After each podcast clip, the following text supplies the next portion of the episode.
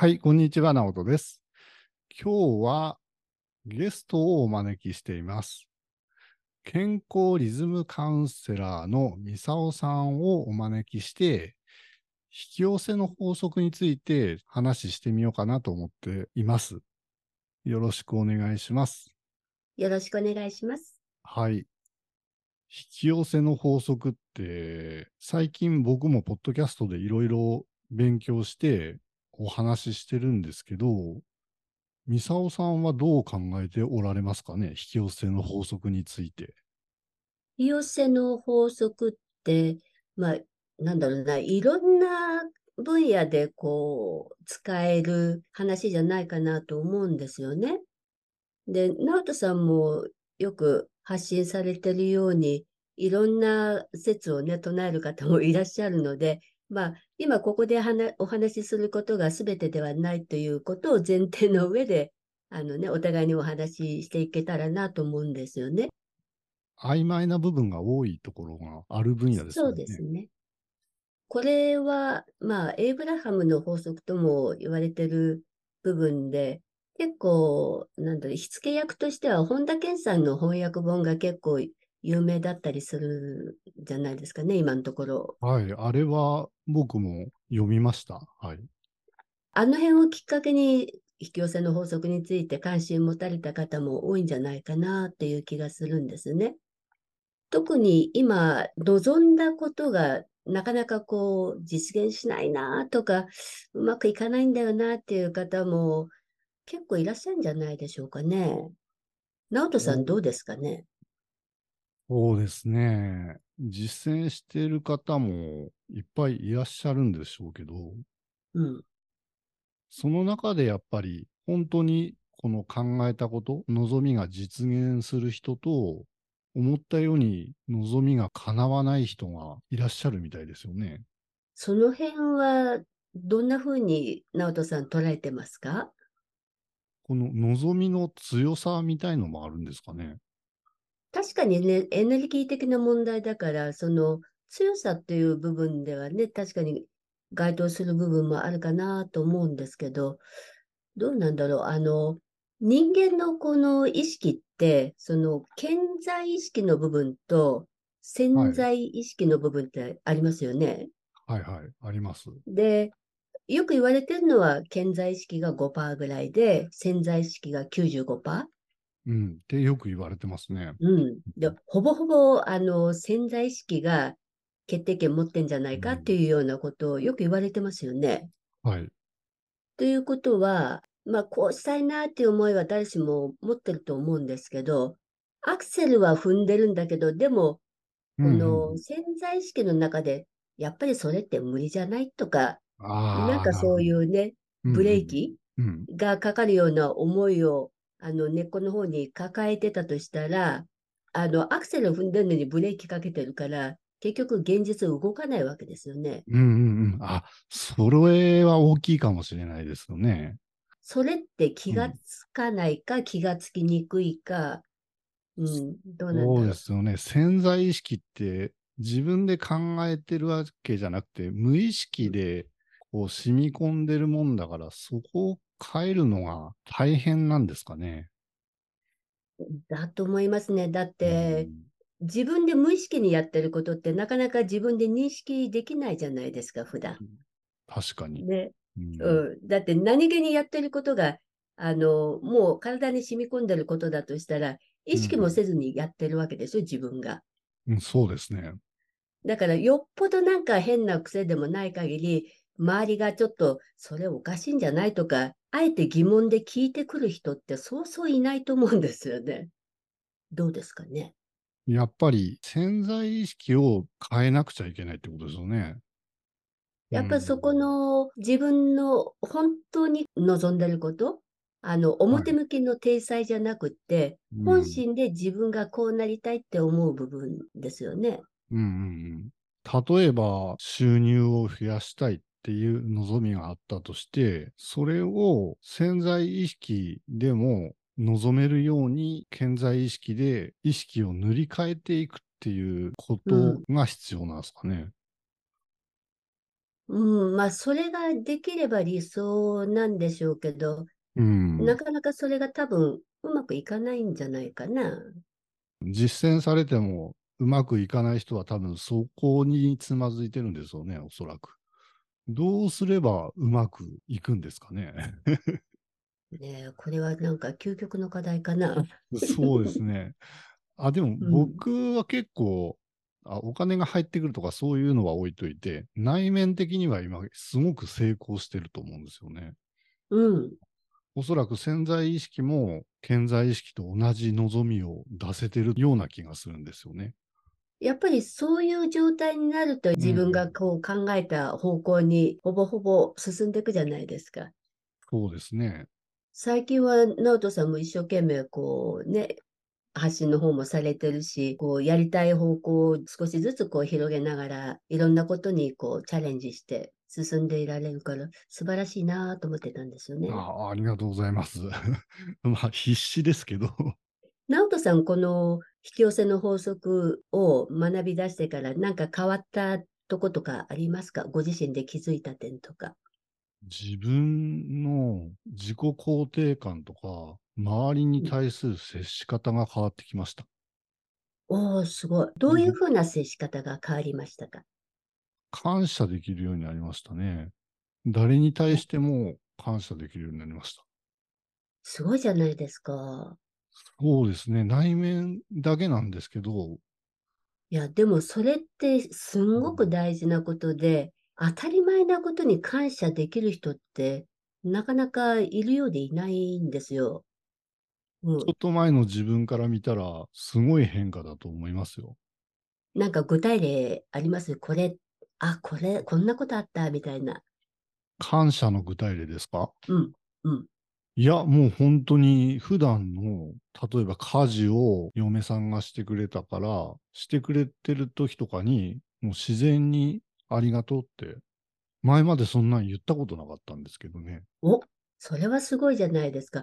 あの、女性にとってね、あの、何が嫌かっていうと、毎日ほら、やらなきゃいけないことはたくさんあるわけじゃないですか。はい。で、食事なんかはもう毎度毎度のことなんだけれど、うん。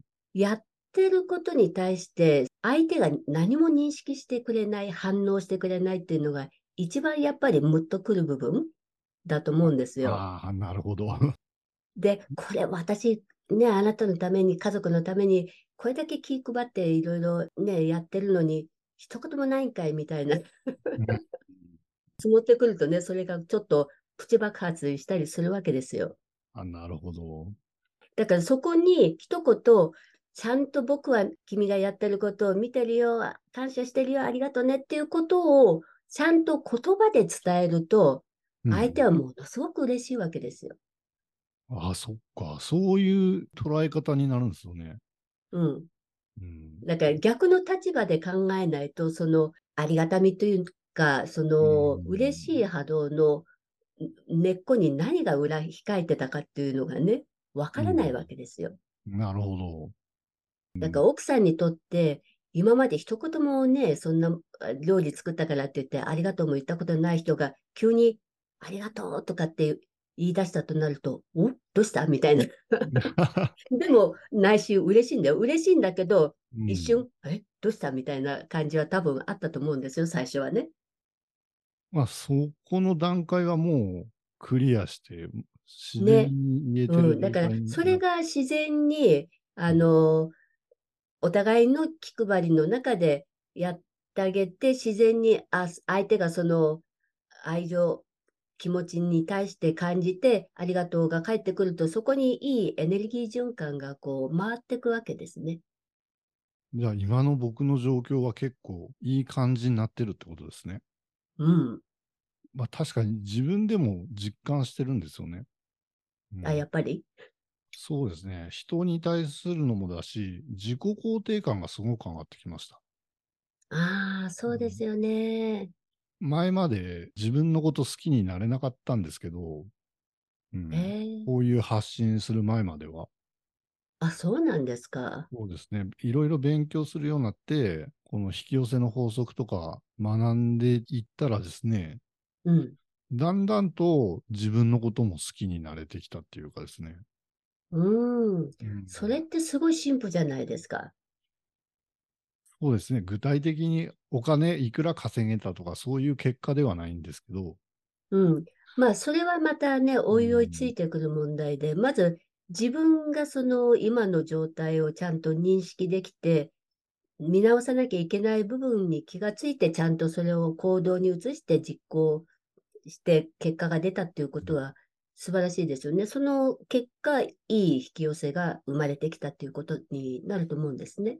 そうですね。そうだといいんですけど、おお、素晴らしい。ちゃんとあの、自分で体験したことを一回振り返ってみるといいかもしれない。今、一言出ただけでも、それだけのね、あの、成果が出てるわけだから、それをもう一うん度再認識した上でいくと、もっとこう、スピードが上がっていくんじゃないですかね。そうですね。これからも俺は続けていきたいと思ってますね。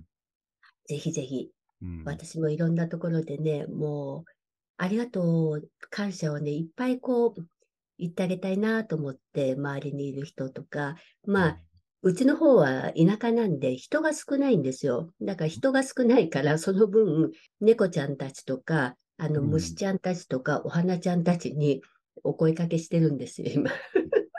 いや、でもそれもいいですよね。やっぱり動物だって植物だってみんな元は波動で一緒ですからね。そうそうそうそうう。んだからね、あの、ちゃんといい子ね、こんなに大きくなっちゃったのとか、あの、親より子供の方がでかくなってる時期で、今成長期だからすごいんですよ。ビューンと伸びてきてて。うんね、毎日ね、こうやって なでなでしてあげるとね、伸びが早い。いいですね。だからそれくらい意識の問題っていうのは大きいと思うんですね。そこまでいけたらいいですよね。いろんなもの、人だけじゃなくて自分の持ってるものとか、そうそうそう。例えば家に住んでたら家に住んでることに感謝したり、うん。ベッドで寝れることに感謝したり、そこまでできたらなおいいうん。ね。なおいいですよ。うんそれをね、例えば、あの、最近は特に自然災害が多いじゃないですか。はい。で、土砂崩れがあったり、津波が来たりで、もう家ごと流されちゃったり、車も流されちゃったり、もう何にもなくなっちゃったっていう状態の方っていうのが、もうね、今までにないくらいにすごいたくさんの数の方が経験されている中で、ちゃんと家があって、寝れるベッドがあって、冷暖房完備の環境があるって言ったら、もう5点じゃないですか。うん。確かに。そこに気づけるかどうか、もう結構重要ですよね。うん普通に生活して生きていけてるだけでも感謝でいっぱいなんだっていうことに気づけるかどうか、ここも重要ですね。そうそうそう。もう自分の心がズタズタの状態になってると、そこにももう気む気気が向かないっていうより、構ってるどころじゃなく、もう自分のエネルギー自体がこう、引いちゃってる状態になってる場合なんかだと、うん。それができないこともあるわけですよね。だから、心の状態っていうのはもう健康にもね、ものすごい影響あるし、はいその人の行動に移す意欲さえも奪ってしまう。うんで、その環境でもう自分もズタズタになるんだけど、でも、それ自体も自分が呼んだ環境になるので、まあ、できるだけそこのところをね、早く自分が間違った考え方をしてたんだっていうことに気がついて、うん。あの、修正かけられるようになったら回復は早いですね。いろんな意味でね、あの、潜在意識がこう影響している部分っていうのは大きいので、まあ、はい一朝一夕にすぐ、こう、結果を変えられるかというと、そうもいかないし、時間もかかる問題があると思うので、そのはい辺のところは少しずつ、やっぱり頼れる、相談できる相手の方に、うんと一緒にこう二人三脚でやっていかれると回復が早いんじゃないかなと思いますね。うんうん。はい。いろいろありがとうございました。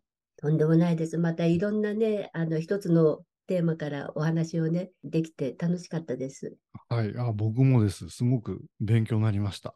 こちらの方こそはい。またよろしくお願いします。ありがとうございます。はい。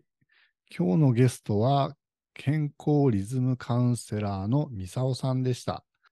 どうもありがとうございました。ありがとうございました。